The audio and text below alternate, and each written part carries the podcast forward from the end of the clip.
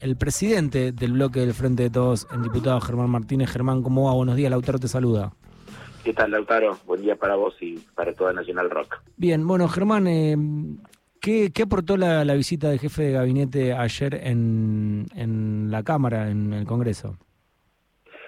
Bueno, me parece que tuvimos una doble jornada importante, Lautaro, porque el día martes nosotros logramos sesionar. Eh, en un acuerdo con todos los bloques que integran la Cámara de Diputados para fortalecer la justicia federal en la provincia de Santa Fe, para establecer el, monotributo tecnológico, para avanzar en modificaciones en la ley de sangre y para crear áreas protegidas en, en la provincia de Chaco. Y ayer, eh, como indica el artículo 101 de la Constitución, estuvo presente el jefe de gabinete ministro, Agustín Rossi, en, en la Cámara de Diputados para dar cuenta de la marcha de la gestión del gobierno, así dice la Constitución, ¿no? Y realmente hizo un muy buen informe inicial de casi 60 minutos, eh, arrancando por el crecimiento de la actividad económica de estos de estos años, por el crecimiento de la inversión, el crecimiento del empleo, la obra pública, de la obra pública se fue a la ciencia y la tecnología, de la ciencia y tecnología eh, a la defensa de la soberanía, eh, de la defensa de la soberanía a eh, las cuestiones vinculadas a la defensa para terminar con una reflexión muy importante sobre los 40 años de democracia en la Argentina y la importancia de, de, decir nunca más a todo tipo de violencia política, con una referencia muy expresa a lo que pasó el primero de septiembre con el intento de magnicidio de nuestra compañera presidenta Cristina Fernández de Kirchner, ¿no? Y después vino un intercambio largo de casi seis horas con todos los bloques opositores y con el mismo, eh, que realmente fue un momento que yo valoro con de muy buen debate político, donde no solamente se respondieron preguntas, sino también eh, quedaron claras las posiciones de, de muchos diputados, de muchas bancadas respecto a los valores y a los modelos de gestión que defienden y nosotros logramos también dejar en claro en qué lugar estamos parados a la hora de enfrentar los problemas que sin lugar a dudas todavía tiene la Argentina. ¿no? Germán, recién hablabas de, mm, del nivel del debate y de la violencia política y mm, bueno, por momentos, eh, lamentablemente, después lo que uno puede ver en los medios de comunicación no es exactamente lo que vos nos estabas contando recién en cuanto a los temas importantes, sino, por ejemplo, eh, el cruce que hubo entre José Luis Esper y, Agustín Rossi con, con, un, tono de violencia bastante alto en el discurso de Esper. Bueno, pero nosotros algunos personajes, eh, como el caso de José Luis Esper, como el caso de Fernando Iglesias, eh, a veces el caso de la diputada Villarruel, mm.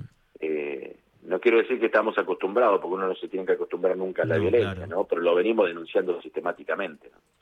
El problema es que cuando vos tenés una fuerza política, como la de Juntos por el Cambio, inclusive más específicamente el PRO, que intenta establecer puente de vinculación no solamente política, sino electoral con esos sectores. Entonces no los condena porque tiene miedo de quedar cruzado con posibles electorados adyacentes que tienen en términos en términos políticos, ¿no? eso también estuvimos hablándolo ayer y ayer eh, cuando nuestros compañeros y compañeras eh, denunciaban y criticaban la absoluta falta de educación y la violencia ejercida por José Luis Esper ante el jefe de gabinete, que lo dijo el jefe de gabinete, él fue 10 años diputado, eh, 8 años con la con la gestión de, de Néstor Kirchner y de Cristina Fernández de Kirchner, dos años con la gestión de Alberto Fernández, perdón, eh, en tiempo de Mauricio Macri, cuando éramos oposición.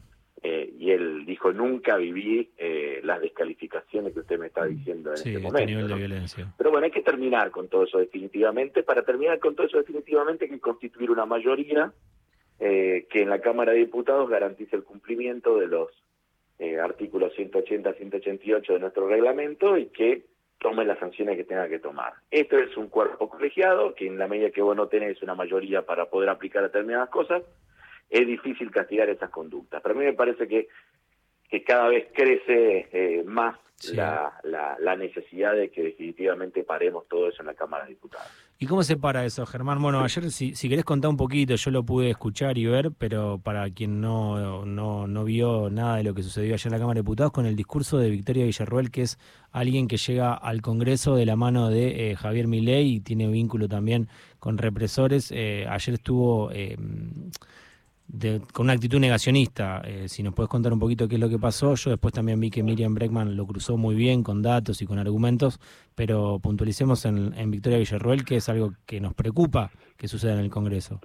Bueno, en el momento del, del homenaje que se hizo al 24 de marzo en la Cámara de Diputados el mm. día martes, y también pasó ayer cuando Rossi hizo una reivindicación de, de las políticas de memoria, verdad y justicia como política de Estado. Bueno, la diputada Villarroel, que como vos decís tiene eh, vínculos innegables con familias de genocidas y de militares y civiles que ejercieron el terrorismo de Estado en la Argentina, eh, se puso a gritar acerca de, de, decirnos los nombres de los 30.000, ¿no? Mm. Algo que ya lo venimos viendo hace un tiempo largo respecto a poner en duda la cantidad de eh, detenidos desaparecidos en la Argentina, ¿no? ¿Cómo se logra? Trabajando en parte en la Cámara de Diputados, ¿cómo se frena? Perdón, me preguntaba. Sí. Eh, ¿cómo? En parte esa respuesta la tiene que dar la Cámara de Diputados, en parte la tenemos que dar como sociedad en su conjunto, ¿no? Nosotros en el año, recuerdo, una de mis primeras tareas vinculadas a la Cámara de Diputados, no, era diputado ni mucho menos.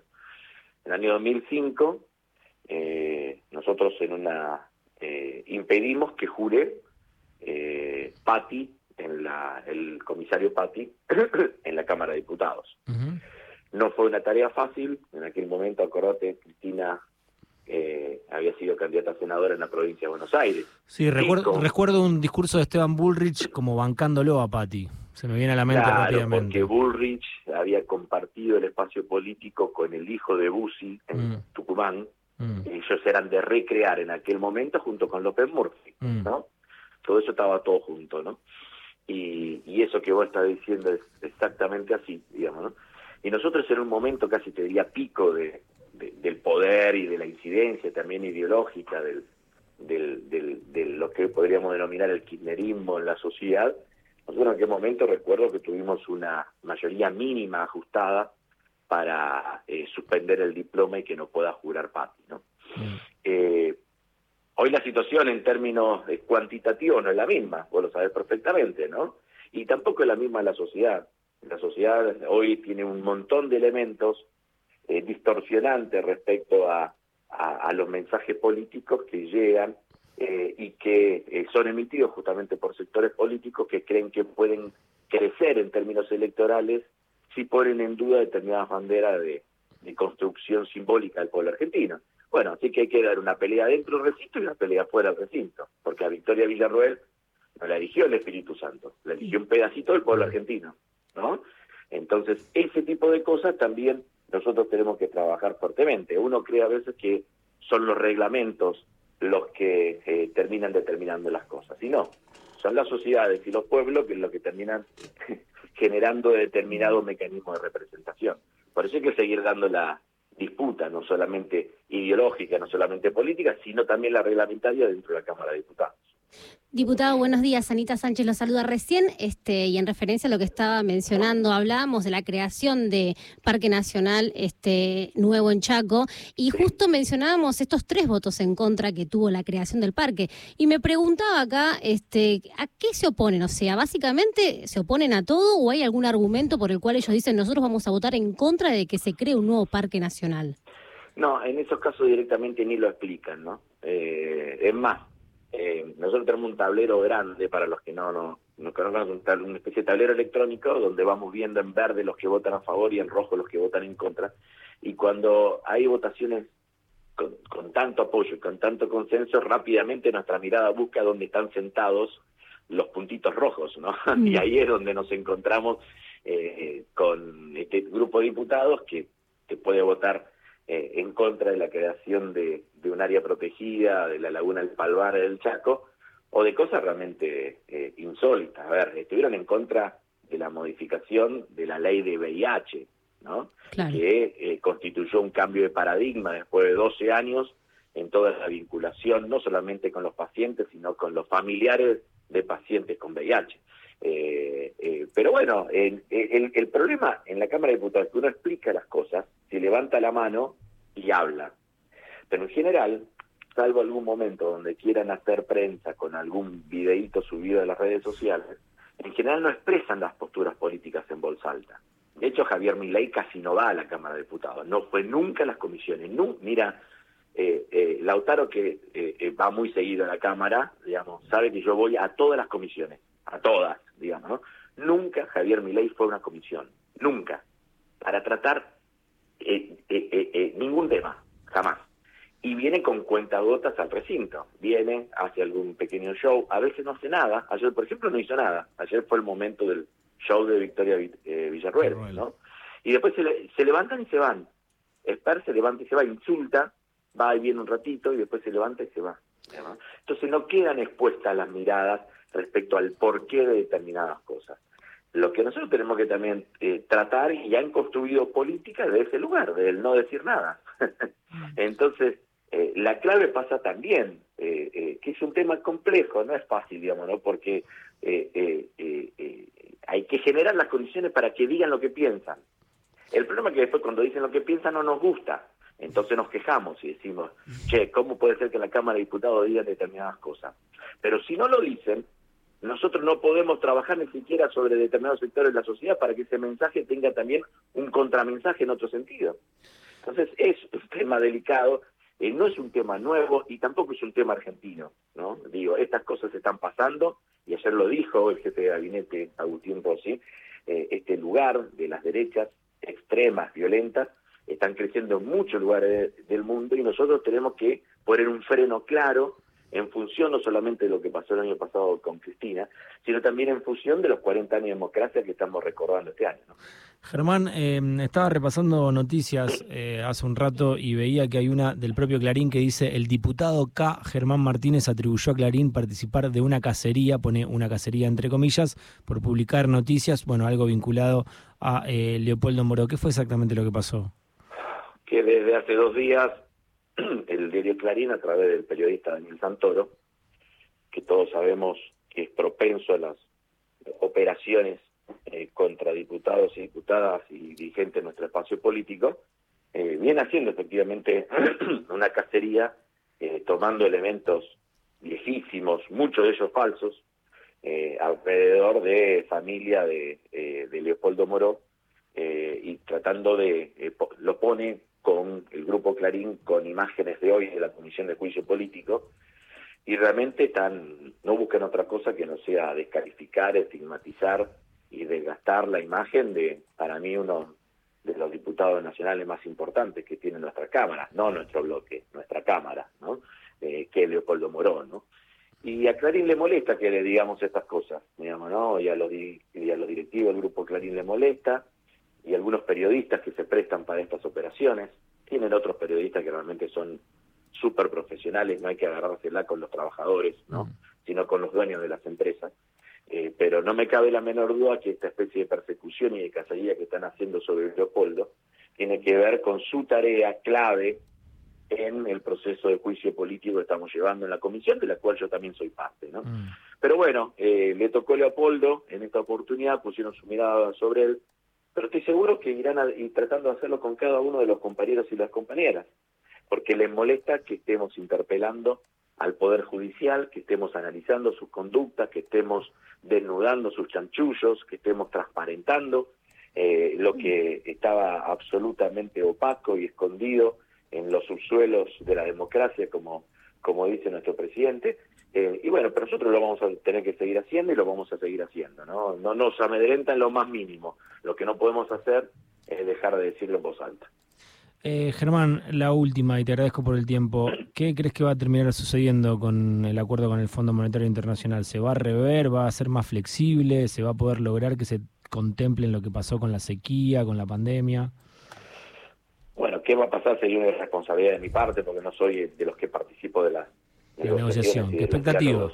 Con el, con el Fondo Monetario Internacional. Yo creo que, eh, y recuerdo haberlo dicho en el recinto en el mes de, enero, eh, creo que a esta altura que el Fondo Monetario Internacional no tenga en cuenta los distintos contextos en los cuales se está moviendo la política económica de la, de la Argentina, me parece absolutamente equivocado y irresponsable, ¿no? Entonces, nosotros venimos no solamente del endeudamiento absolutamente irresponsable de 45 mil millones de dólares tomada por eh, Mauricio Macri de un día para el otro, con un cronograma de vencimientos que en el año 2022 eh, planteaba que había que pagar 19 mil millones de dólares de deuda externa y que en el 2023, en este año, íbamos a tener que pagar 21 mil millones de dólares de deuda externa.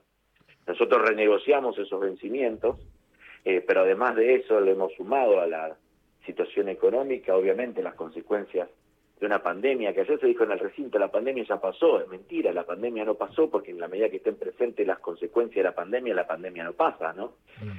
Y ayer también hablamos sobre la, la, modificación en los precios relativos y las complicaciones en la balanza comercial que generó básicamente por la energía eh, la, la, la, guerra en Ucrania.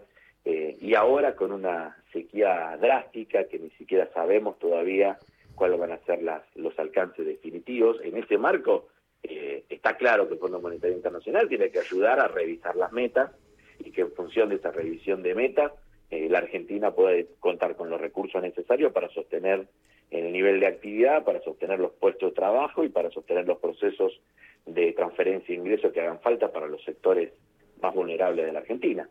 Eh, esa es una negociación que llevan otros compañeros y compañeras. Yo confío enormemente en, la capacidad de nuestro ministro de Economía, eh, Sergio Massa, y esperemos eh, que podamos contar con los elementos para hacer lo que nosotros queremos hacer. Me acuerdo cuando Kirchner decía, si quieren que paguemos, déjennos crecer, ¿no? Eh, bueno, repito, si quieren que paguemos, déjennos crecer. Muchísimas gracias, Germán, por el tiempo. No, gracias a ustedes, que sea muy bien. Abrazo grande, Germán Martínez, presidente del bloque del Frente de Todos en Diputados.